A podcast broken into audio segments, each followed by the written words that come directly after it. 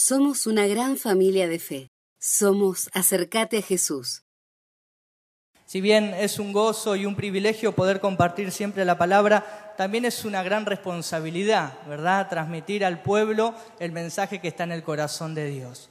Pero pido al Espíritu Santo ser lo más claro posible para poder transmitir lo que Él puso en mi corazón y poder poner en práctica la palabra de Dios en nuestra vida en el día de hoy. Amén. Yo te voy a pedir, te voy a invitar que me acompañes en la lectura del libro de Josué en el capítulo 1. Vamos a leer los primeros 10 versículos en la versión Reina Valera 1960. Dice así. Aconteció después de la muerte de Moisés, siervo de Jehová, que Jehová habló a Josué, hijo de Nun, servidor de Moisés, diciendo, Mi siervo Moisés ha muerto, ahora pues, levántate y pasa este Jordán, tú y todo este pueblo a la tierra que yo le doy a los hijos de Israel.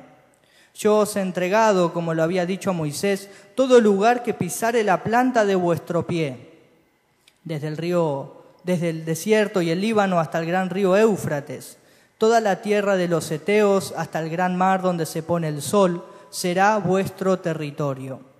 Nadie te, podrá hacer, nadie te podrá hacer frente en todos los días de tu vida. Como estuve con Moisés, estaré contigo. No te dejaré ni te desampararé versículo 6 dice, fuérzate y sé valiente, porque tú repartirás a este pueblo por heredad la tierra de la cual juré a sus padres que le daría a ellos. Solamente esfuérzate y sé muy valiente para cuidar de hacer conforme a toda la ley que mi siervo Moisés te mandó. No te apartes de ella, ni a diestra ni a siniestra, para que seas prosperado en todas las cosas que emprendas. Nunca se apartará de tu boca este libro de la ley, sino que de día y de noche meditarás en él, para que guardes y hagas conforme a todo lo que en él está escrito. Porque entonces harás prosperar tu camino y todo te saldrá bien. Mira que te mando que te esfuerces y seas valiente. No temas ni desmayes, porque Jehová tu Dios estará contigo en donde quiera que vayas. Te invito a que me acompañes en una oración. Te damos gracias, Señor, porque podemos compartir tu palabra en esta tarde. Te pido, Dios mío, que uses mi vida para transmitir de manera clara todo lo que vos pusiste en mi corazón. Que tu Espíritu Santo, como compartía Sergio en su oración, esté penetrando hasta lo más profundo de nuestro ser y hablando lo que vos quieras hablar, diciéndonos lo que vos nos quieras decir. Señor, confrontándonos si fuese necesario y Señor, que tu palabra nos lleve a tomar decisiones, que tu palabra nos conmueva, que tu palabra sea la que hable en esta noche, Señor. En el nombre de Jesús, ponemos este tiempo en tus manos, echamos fuera todo lo que intente distraernos, todo lo que intente desenfocarnos y ponemos nuestra mente y nuestro corazón en lo que vos querés hablarnos, en el nombre de Jesús. Amén. El pueblo de Dios se encontraba en una etapa de su historia muy importante. Estaba a punto de entrar en la tierra que Dios le había prometido a sus antepasados hace miles de años atrás. El líder que los había sacado de la tierra de Egipto, donde ellos estuvieron esclavos por muchos años, había muerto. Había quedado a cargo el pueblo de, eh, de un hombre llamado Josué, que es el que leímos allí la historia. Sin embargo, la promesa de Dios seguía latente y Dios quería llevar a cabo su plan. El plan que había comenzado allí en Abraham, en Génesis 12, cuando dice, vete de tu tierra y tu parentela a la tierra que te mostraré. Y esa promesa que va pasando de generación en generación hasta llegar a Moisés y Moisés allí sacando al pueblo de la esclavitud de Egipto y ahora a través de Josué. El pueblo tenía un gran desafío y era nada más ni nada menos que ir en pos del cumplimiento del plan de Dios.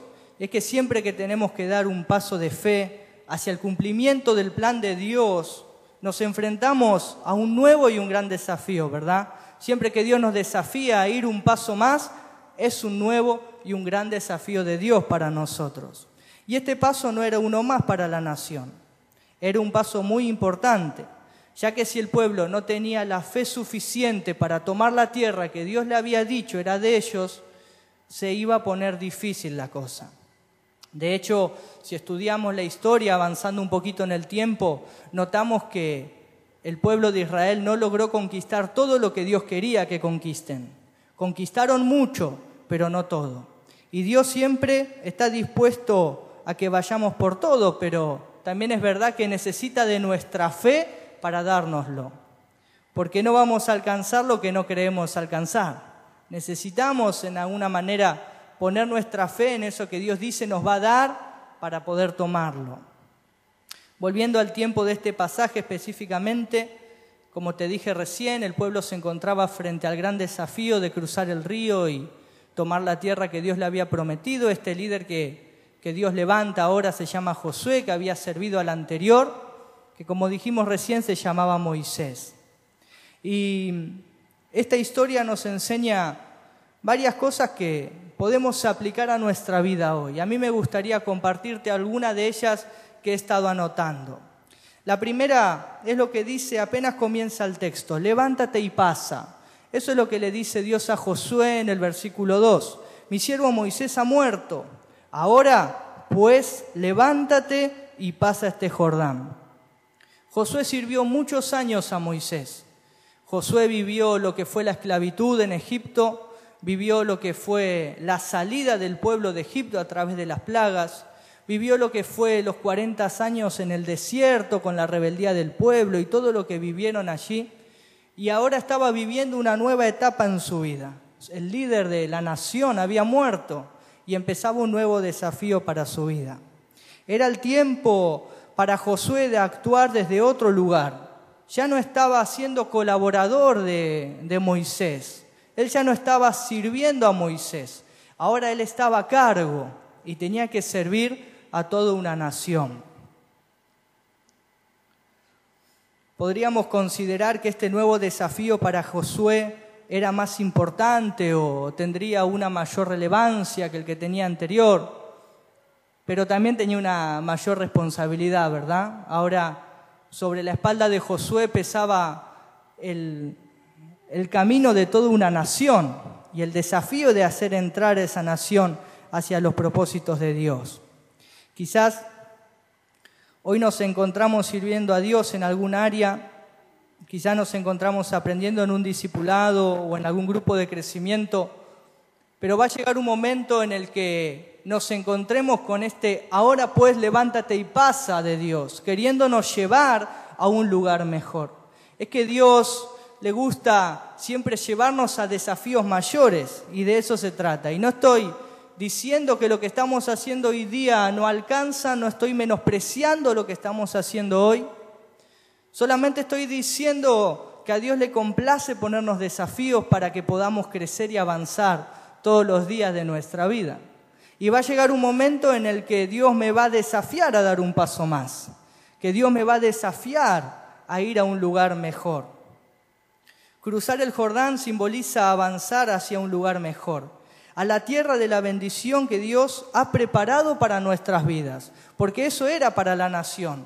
Cruzar el río Jordán para el pueblo era avanzar a la tierra que Dios le había prometido, que Dios le había dicho que tenían que tomar. Allí hay unos verbos en el texto que están en pasado, que dan la idea de que la tierra ya era de ellos antes de que ellos entren y pisen la tierra. Fíjate que dice, yo os he entregado como lo había dicho a Moisés. La tierra ya era de ellos, ya había sido entregada la tierra. Yo os he entregado como se lo dije a Moisés, porque Dios no cambia de opinión. Si hay una tierra preparada para tu vida, si hay un lugar donde Dios te quiere llevar, Dios no cambia de opinión. Nosotros somos los que tenemos que dar ese paso de fe y cruzar el Jordán. ¿Me siguen? Ahora, entendemos que hay un lugar mejor donde Dios nos quiere llevar, que somos desafiados día a día a avanzar en nuestra vida hacia los propósitos de Dios y que cada vez son mejor, porque Él nos va llevando de gloria en gloria el lugar a donde Dios nos quiere llevar es mejor que el actual y Dios nos desafía a poseerlo, a tomarlo, pero es inevitable que nos preparemos para poder cruzar. Esta expresión, levántate y pasa, que leímos en la versión Reina Valera, la versión NBI la traduce así. deberán prepararse para cruzar el río Jordán. Deberán prepararse para cruzar el río. Entonces, podríamos hablar de la preparación en diferentes aspectos. Podríamos decir, necesitamos estar preparados en lo que respecta a la oración, porque es importante y tenemos que estar orando para escuchar la voz de Dios, etcétera. Podríamos decir que tendríamos que estar preparados en cuanto al conocimiento de Dios, de la palabra. Podríamos decir que tenemos que estar preparados en cuanto al llamado que tengo de Dios sobre mi vida. Pero creo que lo más acertado en esta historia es el estar preparado cada día para dar un paso nuevo de fe. El estar preparado en cualquier día cotidiano, en cualquier día de mi semana, para cuando Dios me diga, ahora pues, levántate y pasa. Debo estar preparado. Hoy podemos encontrarnos en un lugar que nos puede agradar hasta caer cómodos, pero debemos estar preparados para salir de ese lugar. A veces nos excusamos diciendo que estamos sirviendo a Dios y que estamos en un lugar y estamos adorando y sirviendo, etcétera, para no tomar la responsabilidad o el desafío de ir hacia donde Dios me está queriendo llevar ahora. Y Dios intenta muchas veces llevarnos hacia un lugar mejor y muchas veces somos nosotros los que nos conformamos. Entonces, tenemos que estar preparados. Debo estar preparado para saber qué decisión voy a tomar cuando Dios diga, ahora, levántate y pasa. Y cuando Dios me diga, levántate, pasa, avanza hacia algo mejor que tengo para vos, debo entender que no va a ser fácil. No va a ser fácil. Mirá a tu hermano, a tu vecino, decirle, no va a ser fácil, che. Agregale el che de la versión popular argentina.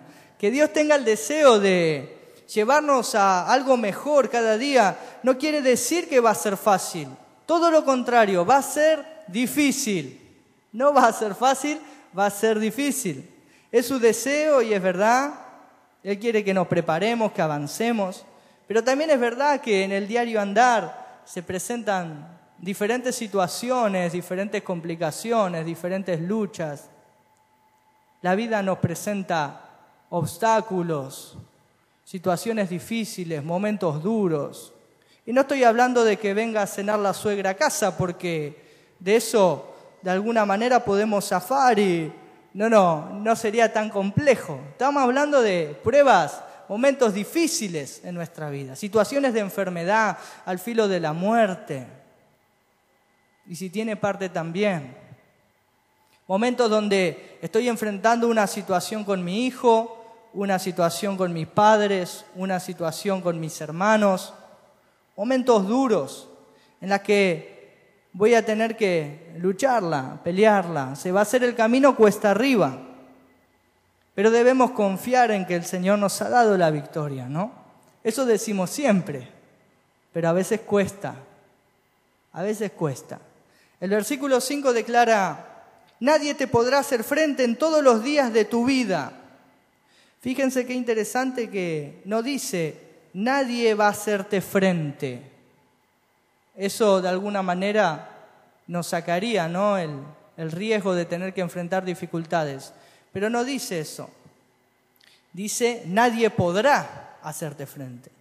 Entonces quiere decir que van a intentar hacerme frente. Van a intentar detenerme. Van a intentar frenarme. El enemigo una y otra vez va a intentar poner palos en la rueda para que vos dejes de crecer o para que no avances o para que te quedes allí donde estás. Por más que tengas la tierra allí prometida que Dios tiene para tu vida, no la podemos ver o no la podemos alcanzar, porque estoy en una pelea continua, ¿verdad? Y me está costando pasar y a veces no nos damos cuenta.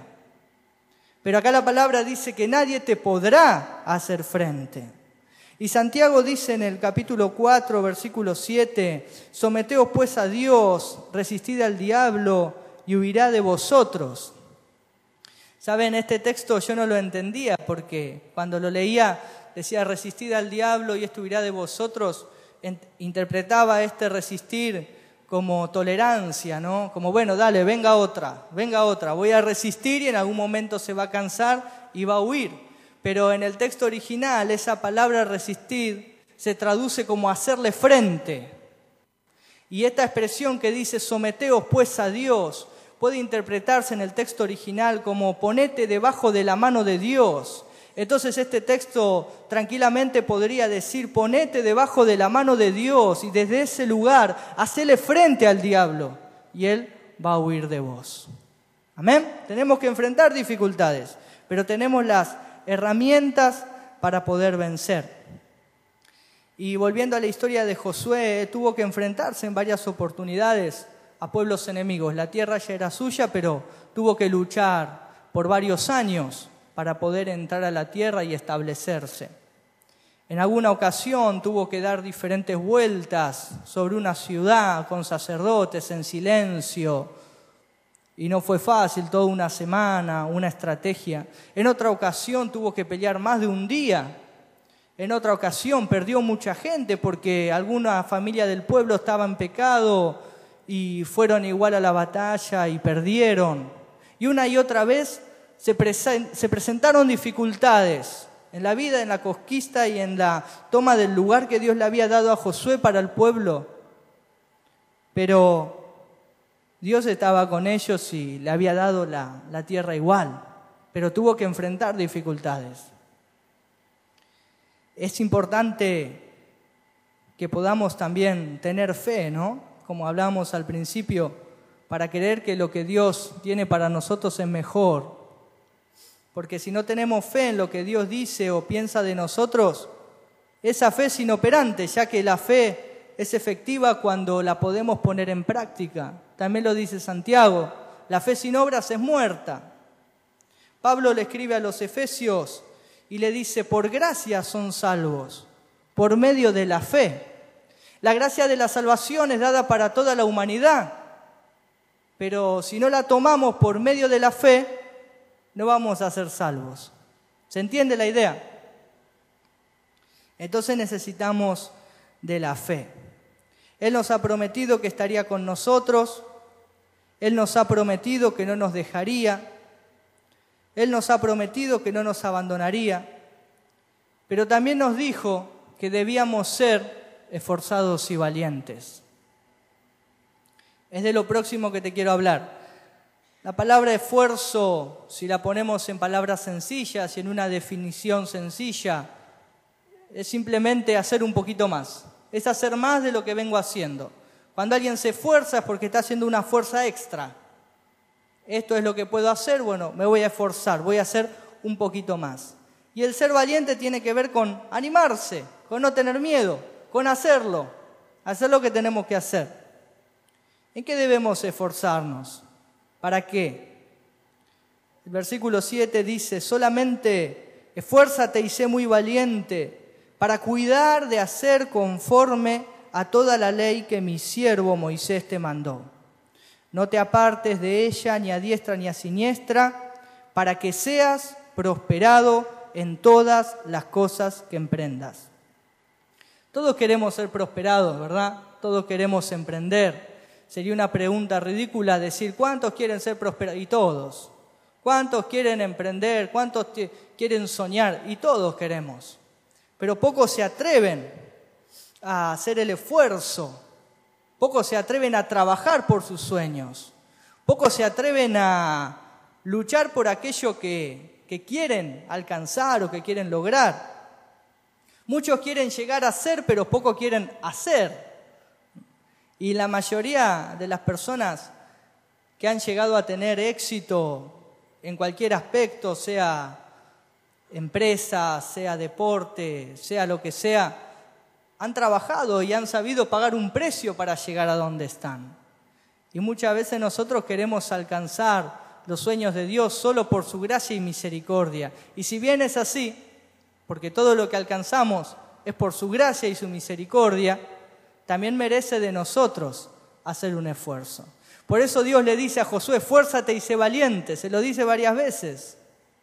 Y la tierra será de ellos. Yo os he entregado la tierra, esfuérzate y sé valiente.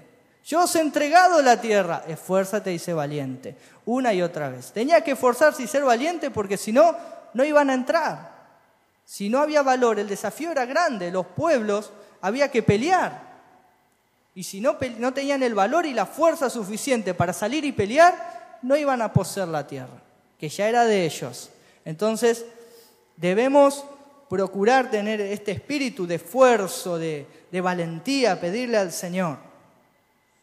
Si bien hay una realidad bíblica que las bendiciones nos alcanzan conforme a nuestra obediencia, porque eso es lo que dice Deuteronomio 28, también es una realidad que si no nos esforzamos para avanzar y crecer, nos vamos a quedar siempre en el mismo lugar. Vamos a ser bendecidos, pero siempre estando en el mismo lugar, porque a veces hay que hacer un esfuerzo para avanzar. Si quiero avanzar y crecer, tengo que aprender a ser esforzado y valiente. Alguien que hace y se anima a ser un poquito más. Una idea contraria a esto de ser alguien esforzado es ser alguien perezoso. Sería como un antónimo de, de ser alguien esforzado. Y la Biblia habla de los perezosos. Hay muchísimos pasajes. Yo voy a citarte tres solamente que me llamaron la atención. El primero se encuentra en el capítulo 13 de Proverbios, versículo 4. Dice, el alma del perezoso desea y nada alcanza, mas el alma de los diligentes será prosperada.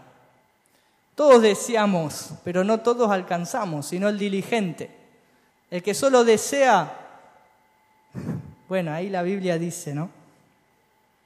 Proverbio 21, 25 dice, la codicia del perezoso lo lleva a la muerte, porque sus manos se niegan a trabajar. Y Eclesiastés 10, versículo 18 dice, en la casa del perezoso pasan muchas desgracias. Primero se cae el techo y después toda la casa. Bueno, este está en el horno, ¿no? No llegó a arreglar el techo y se le vino abajo la casa. No vamos a poder crecer en ningún área de nuestra vida si no estamos dispuestos a pagar el precio de hacerlo. Yo sé que acá hay personas esforzadas y valientes que conforme a la palabra que Dios nos está diciendo, en esta noche vamos a tomar el desafío de esforzarnos, tomar valor y avanzar hacia donde Dios nos quiere llevar. Amén. Para seguir con el mensaje vamos a leer algunos versículos más que no lo leímos al principio. De Josué 1 vamos a leer del 9 al 11. Y dice así, mira que te mando que te esfuerces y seas valiente, no temas ni desmayes porque Jehová tu Dios estará contigo en donde quiera que vayas. Y Josué mandó a los oficiales del pueblo diciendo, pasad por en medio del campamento y mandad al pueblo diciendo, preparaos comida porque dentro de tres días pasaréis el Jordán para entrar a poseer la tierra que Jehová vuestro Dios os da en posesión. Concluyendo esta serie de indicaciones que Dios le da a Josué, le dice, no tengas miedo. Josué, no tenés por qué temer, no tenés por qué desmayar, porque yo estoy contigo donde quiera que vayas. Qué hermosa promesa, qué hermosa promesa. Creo que no hay promesa más maravillosa que esta, porque yo estoy contigo donde quiera que vayas. ¿No? Josué, te tenés que esforzar, no tenés que temer, tenés que tener valor, tenés que entrar y poseer, tenés que tenés que liderar a este pueblo. ¿Saben? Para Josué no habrá sido muy agradable recibir el llamado de Dios de liderar al pueblo de Israel, porque él ya había visto a su siervo Moisés todo lo que había renegado con ese pueblo. Vieron que al principio del mensaje hablamos que Josué había sido colaborador de Moisés, había visto las plagas, había salido de Egipto y había estado 40 años en el desierto. También había ido junto con Caleb y 10 espías más a, ver la tierra para traer un informe y luchar con la incredulidad de los otros diez que vieron lo mismo que él, pero con, no con los ojos de la fe con los que había visto Josué.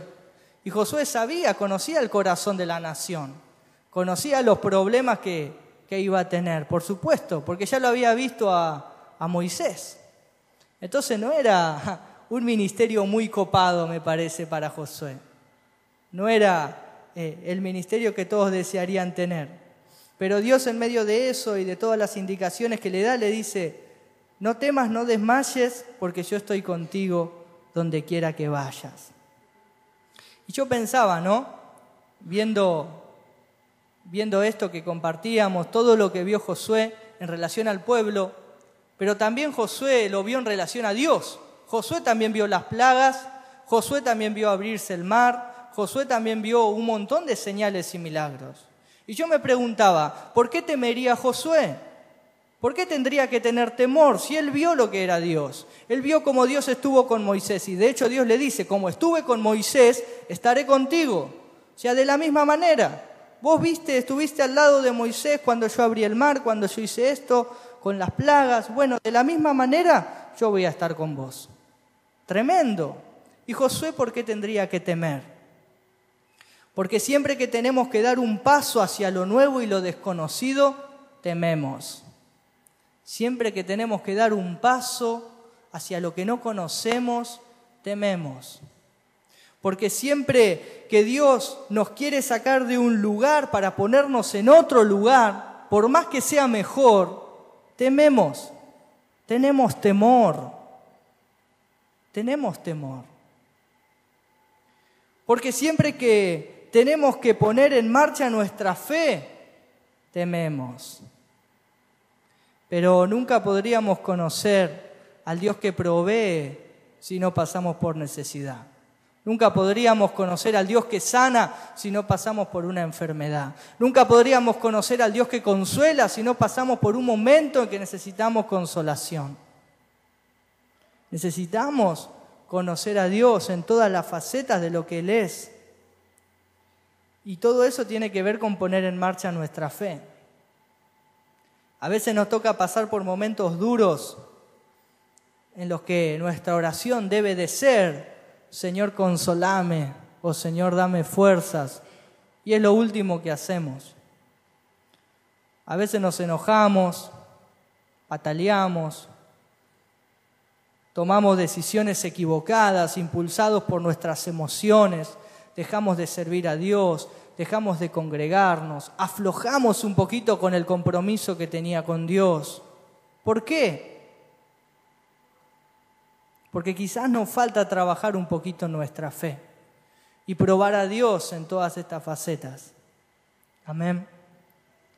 El versículo 10 dice que Josué tomó una decisión y esto es muy importante, que fue la de creerle a Dios porque dice que automáticamente mandó a los oficiales del pueblo a decir, prepárense porque dentro de tres días pasaremos el Jordán y poseeremos la tierra que Dios nos prometió. Nos está diciendo este versículo que Josué creyó a lo que Dios le dijo. Josué, como estuve con Moisés, estoy con vos, te pido que te esfuerces, que seas valiente, sé que tenés un poco de temor, no temas, no desmayes, yo voy a estar contigo donde quiera que vayas, nadie va a poder hacerte frente todos los días de tu vida. Y el versículo 10 dice que Josué juntó al pueblo y dentro de tres días vamos a pasar el Jordán y vamos a poseer la tierra que Dios nos prometió. ¿Qué decisión vas a tomar vos? ¿Qué decisión voy a tomar yo? Y yo creo que así como Josué estaba frente a un gran paso en su vida, hoy nosotros podemos estarlo. Yo no conozco tu vida, tu situación, no conozco tus desafíos tampoco, no conozco ni siquiera en qué área servís a Dios pero quizás Dios te esté conmoviendo, te esté desafiando a ir a un lugar mejor. Termina un año para que comience otro. No sé si lograste alcanzar las metas que te propusiste a principio de año, en el 2019, pero sí sé que podés proponerte alcanzarte metas nuevas para el 2020. Y si tiene que ver con los sueños de Dios, mejor aún si tiene que ver con la tierra prometida que Dios tiene para tu vida, mejor aún, porque Dios está con vos donde quiera que vayas. Y no va a ser fácil, pero la tierra está ahí y hay que tomarla. Va a haber que luchar, va a haber que pelear, van a haber momentos en los que no voy a tener los mejores ánimos, pero Dios va a estar con vos donde quiera que vayas. Quizás te encuentres pronto a dar un paso nuevo de fe o preguntándote, Dios, ¿a dónde me quieres llevar? Quizás sea el ahora, levántate y pasa de Dios en tu vida para tomar una decisión importante. Debemos estar preparados en que Dios va a pelear por nosotros, pero también ser esforzados y valientes para poder alcanzar las metas y los sueños que Dios tiene para nuestra vida.